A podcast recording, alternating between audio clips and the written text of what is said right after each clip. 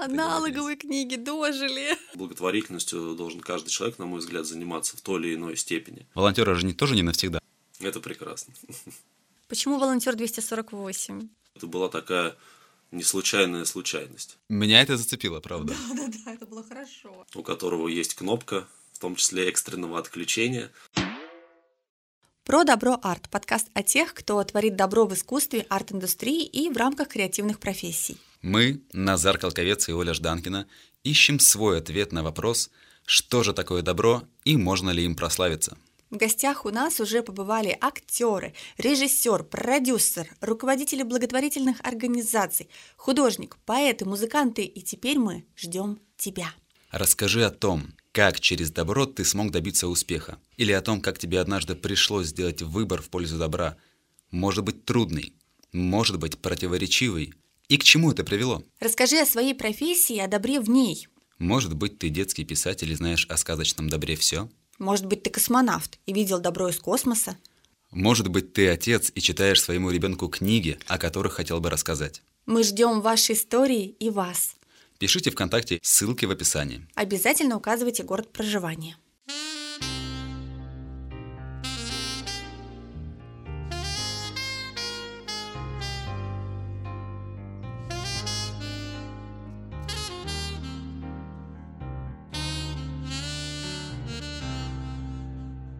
У нас сегодня в гостях представитель благотворительного фонда «Цвет жизни» Николай Михайлов.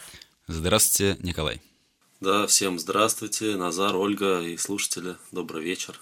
Николай, расскажите для начала о фонде. Каковы его цели, программы, кому и как он помогает? Я работаю волонтером в благотворительном фонде «Цвет жизни». Фонд у нас работает с 2008 года, и мы занимаемся детьми с ограниченными возможностями здоровья. У нас есть много разных проектов. Основная часть направлена на социализацию детей. Также мы работаем с их родителями. Мы работаем с ЦССВ, детскими домами, прочими учреждениями. То есть фонд достаточно широкий спектр имеет. В том числе у нас есть проект «Мир, дружба онлайн», в котором я участвую. Это онлайн-проект. Мы встречаемся с детьми из разных городов России посредством Zoom и обсуждаем разные темы, читаем книги. Ну, конкретно я с ними читаю книги – другие волонтеры занимаются другими активностями. Ну, собственно, вот фонд полностью посвящен детям с ОВЗ. Вы базируетесь в Москве, правильно?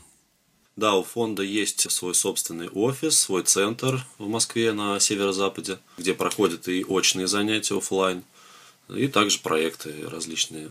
А как вы оказались в этой истории? Почему вдруг волонтер, почему вдруг именно в этом фонде? Но э, история давняя. Я в детстве занимался музыкой, отучился в музыкальной школе 12 лет. И в нашей музыкальной школе был проект благотворительный. Мы преподавали музыку в детдоме. На тот момент мне было порядка 14 лет. И не знаю, что меня сподвигло на участие. Но мы приезжали, учили играть на музыкальных инструментах детей, учили их сольфеджио, мус-литературе.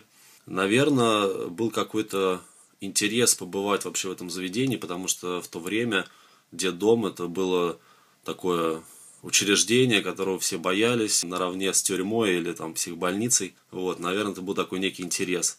Ну и когда я туда попал, когда мы стали проводить уроки, я понял, что слухи и вообще представления людей о детдоме очень сильно отличаются от факта. И вот тогда я подумал первый раз, что есть вещи, о которых все люди говорят, но на самом деле абсолютно ничего не понимают. И в обществе полное отсутствие понимания, как вообще все устроено. Ну а потом проект закончился достаточно быстро. Музыкальная школа закрыла его. И, наверное, порядка 20 лет моя волонтерская деятельность закончилась, ну, не считая каких-то пожертвований. Не знаю, было ли это некое семя, которое проросло, или это была капля в чашу желание заниматься благотворительной деятельностью, которая потом как-то расплескалась в активность. Ну вот, но тем не менее это был такой первый опыт. И несколько лет назад у меня появилось то стойкое желание, но опять желание заниматься благотворительностью лично у меня, оно имеет корни также и в моем отношении с религией. Я стараюсь жить по заповедям Христа, и благотворительность в христианстве – это, в принципе, часть жизни, нормальная часть. Поэтому, когда спрашивают, почему, например, дети с ОВЗ, ну, я могу только догадываться, почему так произошло, но я стараюсь думать, что это была такая не случайная случайность. Ну а технически это выглядело так. Я отправил заявки в разные организации, абсолютно разной направленности, и мне ответили из благотворительного фонда «Цвет жизни». Я прошел там собеседование, потом обучение с психологом, где мне рассказали там, что можно говорить, что нельзя, и как себя вести там в экстренных ситуациях, если они произойдут. Потом я изучил правила фонда, ну и где-то через месяц я вышел в этот проект как раз «Мир, дружба онлайн». И вот уже три года я в нем э, постоянно участвую. Ну ничего себе, с 14 лет вдруг пришло осознание, что я хочу узнать, как там, я хочу рассказать миру, что все вообще не так, как они себе представляют. Мне кажется, это очень по-взрослому, очень необычно. А в миру, в миру вы, в смысле, в обычной жизни есть какая-то профессия, то есть работа, чем-то занимаетесь, ну, другим кроме, на что жить? Да, конечно, волонтерство это не основная моя деятельность. Вот мне 36 лет, у меня есть жена, есть пятилетний сын, и я закончил Московский государственный строительный университет в свое время по специальности гидротехнического и специального строительства. Вот также у меня есть степень MBA. В 2019 году я закончил высшую школу корпоративного управления в Российской академии народного хозяйства и госслужбы. И я, собственно, работаю по специальности – строительной компании. Мы занимаемся фундаментами, сваями. И, кстати, ваша прекрасная лахта стоит на сваях нашей компании. Не знаю, насколько она прекрасная для вас. Я слышал, что петербуржцы по-разному оценивают это сооружение. Эйфелеву башню тоже не сразу поняли, так что... И на самом деле выглядит она шикарно. Ну, ну да. Тут спору нет. Фундаментально, круто. А семья поддерживает, э, каким-то образом помогает, участвует в волонтерстве или как? Как относится к этому? Ну, одна из целей, наверное, ну, даже не цель, а, так скажем, часть вот этой волонтерской деятельности – это приучить своего сына, что ну, это вообще нормально. То есть это, это в порядке вещей, и благотворительностью должен каждый человек, на мой взгляд, заниматься в той или иной степени. И семья, конечно, поддерживает. То есть моя жена, например, она я называю ее таким серым кардиналом нашего проекта, потому что она практически нигде не фигурирует, но при этом все такие качественные переходы нашего проекта, ступени, во всех она участвовала, там, в поисках студий, в поисках партнеров, то есть она очень большой вклад, конечно, внесла. Вот. Ну и ребенок, вот ему сейчас 5 лет, он уже знает, что такое наш благотворительный фонд. Иногда он хочет там туда поехать, но вот у него это на слуху, и я надеюсь, что когда он вырастет, ну, это будет так в порядке вещей для него такая деятельность. Он уже отдает свои игрушки, когда нужно, конечно, не новые, но тем не менее он прекрасно знает, что мы не выкидываем там старые машинки или еще что-то, и что мы обязательно их отдадим тем, кто нуждается. Я хотел еще от себя спросить, вернуться непосредственно к фонду. Вы говорите, что много разных направлений. И я так понимаю, что очных, ну, учитывая, что вы базируетесь в Москве, очные касаются только Москвы и Московской области, наверное, да? Очные, да. То есть основное очное направление – это работа с детьми непосредственно в центре, с э, психологами, с педагогами. Но я в очных программах не участвую. Вот. И также очная часть – это работа в ЦССВ, в детдомах, ну, вот то, что мы называем. И там, э, конечно, работа больше с уже взрослеющими детьми, это профориентирование, основное направление. Вот жена как раз своей компании, вот они занимались в нашем фонде с ЦССВ именно профориентированием, потому что дети, которые выходят, ну уже не дети, а уже взрослые, да, выходят из этих учреждений, они, конечно, большой очень стресс испытывают, и в том числе, ну, банально не умеют там пользоваться деньгами, к примеру. То есть вот эти вот основные важные моменты это офлайн. Вот. Но я офлайн не участвую никак, поэтому точно не могу сказать. Что такое ЦССВ? Э, Центр семейного совместного воспитания называется. Вот. Но я не очень сильно ориентируюсь э, в этих различиях, вот, но на самом деле вот учреждений, которые занимаются детьми, их очень большое множество. То есть есть дети, у которых нет родителей, есть дети, у которых там есть родители, но они в этих учреждениях находятся практически постоянно и так далее. У меня такой вопрос, может быть, он очень некорректный, но что же тогда делают эти заведения, если необходима помощь фонда, чтобы каким-то образом социализировать детей дальше? Почему же они выпускают ну, неподготовленных абсолютно, не заботятся о самом главном, да, чтобы человек мог дальше как-то жить, существовать без детского дома, без вот этого вот э, ЦССВ? Сложно сказать, потому что я сам не занимаюсь этой деятельностью. Вот, но насколько я, в принципе, знаю об этом, эти организации, они занимаются насущными проблемами здесь сейчас, то есть они обеспечивают едой, вещами. Но вот, насколько я знаю, в Москве организации не испытывают больших проблем финансовых, то есть у детей там есть компьютеры, ну все есть. И наоборот, поскольку у них все это есть, им очень тяжело, выйдя в свободную жизнь, так сказать, научиться пользоваться какими-то простыми вещами, потому что, ну, действительно, там еда в холодильнике, денег, наверное, вообще как таковых нет. Причем при выходе, ну, при окончании этого заведения, не знаю, как правильно выразиться, у многих э, выпускников есть достаточно большие суммы денег на счету. И они э, моментально становятся добычей мошенников, разного рода. И это неоднократно есть куча материалов в интернете и интервью известных блогеров, которые рассказывают, этим занимаются. То есть я думаю, просто ЦССВ не могут полностью сделать все. И я сейчас хотел бы вернуться к как раз-таки к проектам не очным, а, грубо говоря, удаленным. А правильно я понимаю, что эта вся история больше появилась из-за коронавируса, или она еще раньше началась? Удаленного, да, Мир, дружба онлайн, наш проект, он как раз при пандемии появился. Я практически сразу в него попал, как он э, появился. Э, у этого проекта есть куратор. Куратор – это работник фонда Арина. То есть она ведет все эти занятия. В принципе, по, по правилам нашего фонда волонтеры не могут заниматься одни с детьми. То есть это всегда присутствует куратор, у которого есть кнопка, в том числе экстренного отключения, потому что волонтеры, они бывают не всегда надежные ребята. Вот. Ну, не то чтобы они там могут плохого наговорить, но очень сложно как бы быть сто процентов в них уверены. Вот я более-менее свободу в общении на наших уроках получил ну, через год, наверное, после того, как я начал там. То есть я отправлял свои презентации на проверку, чтобы они посмотрели там, что я буду говорить, как я буду говорить. Ну, вот. ну сейчас уже, конечно, почти три года мы вместе, и мне доверяют. В общем, проект появился в пандемию. И любой ребенок из любого города России может в нем участвовать. Это абсолютно бесплатно, ничего не нужно.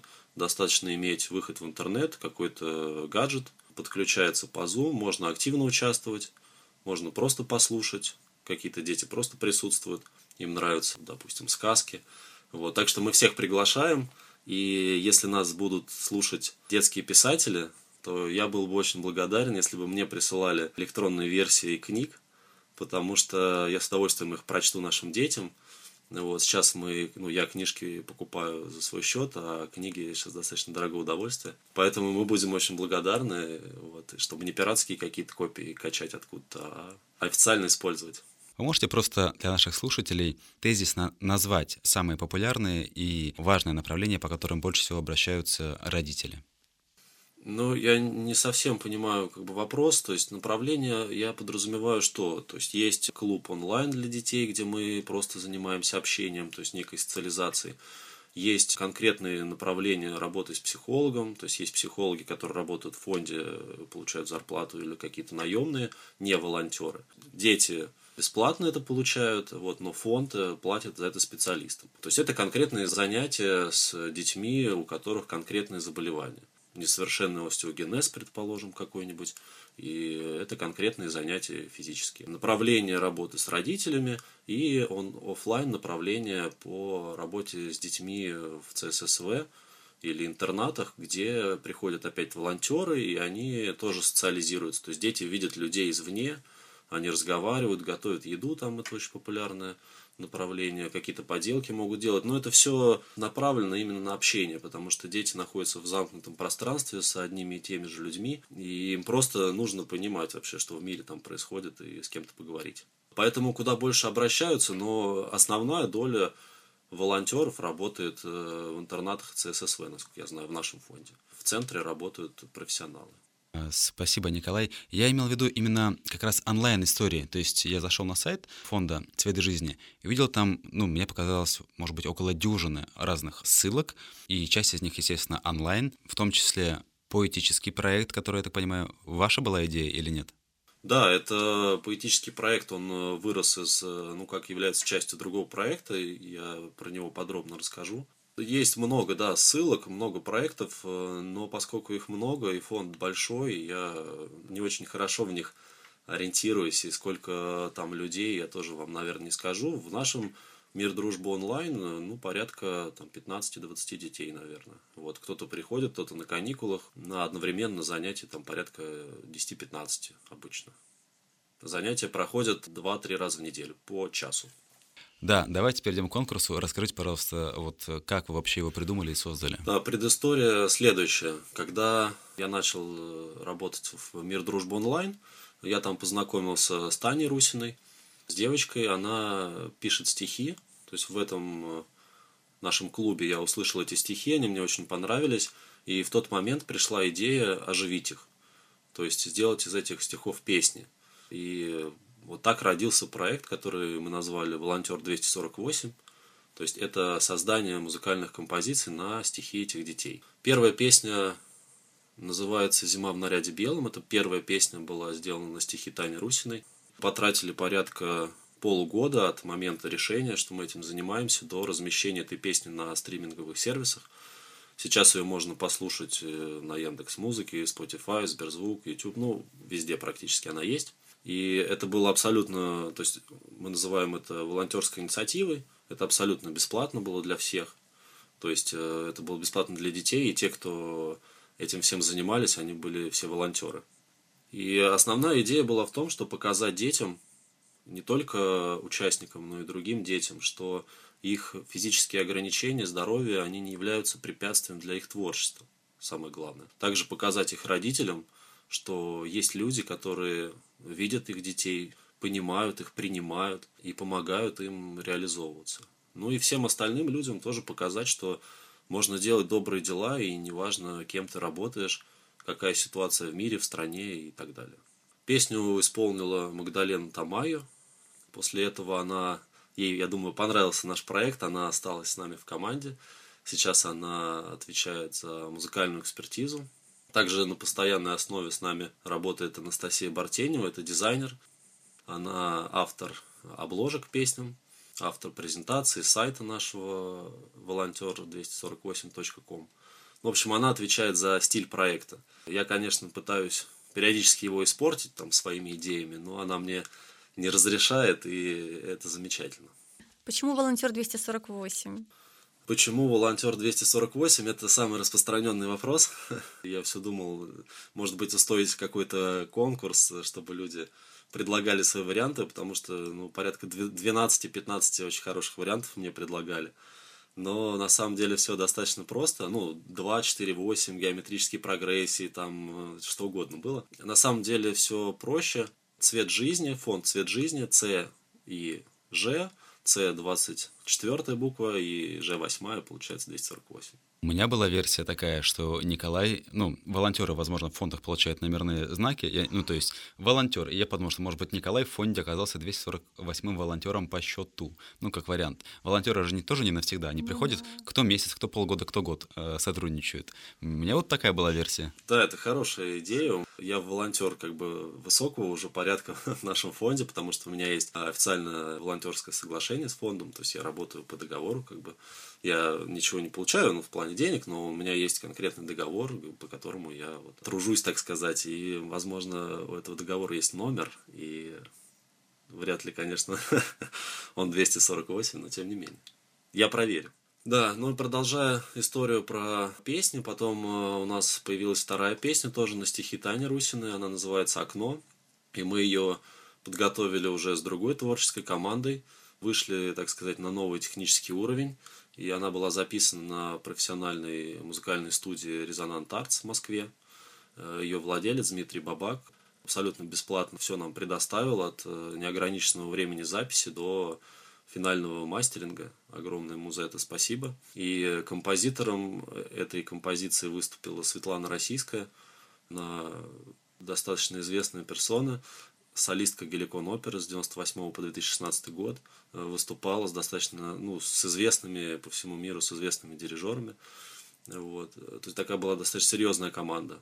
Ну, таким образом, у нас есть э, две, две композиции, и мы пришли к тому, что нам нужно расширять проект, и нам нужно найти детей, кто пишет стихи. И это оказалось непросто, не потому что их нет, а потому что нужно было рассказать о том, что вообще такой проект существует. И идея провести конкурс стихов, как поиск вот этих детей, кто пишет стихи, она нам показалась очень интересной. И вот таким образом мы анонсировали этот конкурс. Скажите, пожалуйста, когда дедлайн? Конкурс стартовал 3 марта и закончится в конце апреля. Мы оставляли за собой право менять срок проведения, но я думаю, что это не понадобится его продлять. Поэтому до мая мы принимаем заявки. После этого будет подведение итогов. У нас есть пять членов жюри профессиональных, они все поэты, все имеют опыт э, участия в конкурсе, имеют опыт судейства. Назар один из членов нашего жюри. И таким образом, собственно, мы познакомились с ним. Да, Николай пригласил меня в эту очень ответственную роль. Помимо дедлайна, мы должны еще рассказать нашим слушателям и потенциальным участникам непосредственно о том, какой будет приз. Как главный приз, но у нас есть категория Гран-при. Сейчас на сайте информация уже обновлена. В категории Гран-при это как раз приз песня. То есть стихотворение, которое возьмет Гран-при, оно будет превращено в песню, которая будет создана певицей Клавдией Пеньковой. Достаточно известная певица, она, правда, очень скромная – поэтому очень мало информации о ней на сайте будет. Вот, но есть ссылки, и уже все решено, то есть э, вместе с ней организаторы выберут стихотворение, которое превратится в песню. А жюри, поскольку у нас все-таки конкурс стихов, а не песни, то есть э, жюри, которое разбирается в литературе и в стихотворениях, а жюри выберет победителя именно конкурса стихов. Ну, возможно, трех, там, три места. Эти призы могут э, сойтись на одной песне, это могут быть разные. Вот, мы здесь э, не знаем пока абсолютно никаких результатов. Стихи, которые мы получили, а мы уже получили достаточное количество стихов, они под грифом «секретно» лежат у меня. Никто их не видел, кроме меня, но среди них есть стихи, которые, ну, на мой взгляд, я хоть не поэт, но они очень сильно трогают за душу. И я думаю, что у нас будут хорошие победители, которых стихи всем понравятся. Ну, многим понравятся. Я надеюсь на это. Вот, и э, я хотел бы сказать нашим участникам, будущим, потенциальным, что не нужно э, сосредотачиваться на написании какой-то песни, даже если вы хотите выиграть гран-при, потому что э, все-таки это конкурс стихов, и даже стихи, которые будут превращены в песню, они оцениваются не по структуре своей, что там есть припев, предположим, они оцениваются именно по своему э, наполнению. И если в стихах есть э, какие-то мысли и чувства этого ребенка, мне кажется, это самое ценное произведение. Николай, как вы считаете, поэзия про добро? Я думаю, что наша поэзия, да. Ну, по крайней мере, те стихи, которые я читал, которые мы получили, они про добро, безусловно. Они, некоторые из них тяжелые, но сразу видно, что их писали дети, потому что, как я сказал до этого, дети, они очень быстро прощают. Волонтерство – это про добро? В моем случае, конечно, да, потому что, ну что такое добро? Да, добро – это вообще какая-то нормативно-оценочная критерия морального самосознания. То есть из всего этого но которая характеризуется какими-то положительными нравственными ценностями. Но, в общем, определение этого слова, оно подразумевает под собой нормы, мораль, этику, а мы прекрасно знаем, что все это очень сильно меняется в зависимости от времени.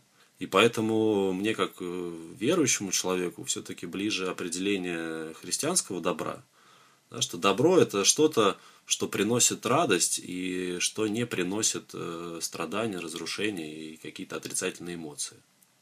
А критерием добра является воля Бога, а воля Бога, она изложена в Священном Писании, и любой может при желании с ним ознакомиться. И эта воля, она не меняется тысячи лет.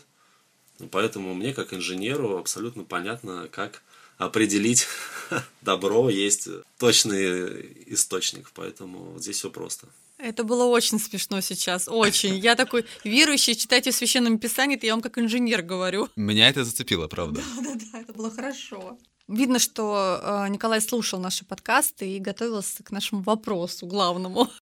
Хочу сказать огромное спасибо за то, что вы делаете. Вы абсолютно светлый человек. Даже вот на расстоянии через телефон бьет вот этот свет по нам. Я не зря сказала, что какой-то солнечный. Спасибо огромное, и я прям желаю вам сил, сил и радости продолжать ваше дело. Спасибо большое, спасибо. Будем обязательно продолжать, силы есть. Спасибо, что слушаете наш подкаст. Подписывайтесь, чтобы не пропустить будущие выпуски. Ставьте лайки, делайте репосты. И рассказывайте друзьям.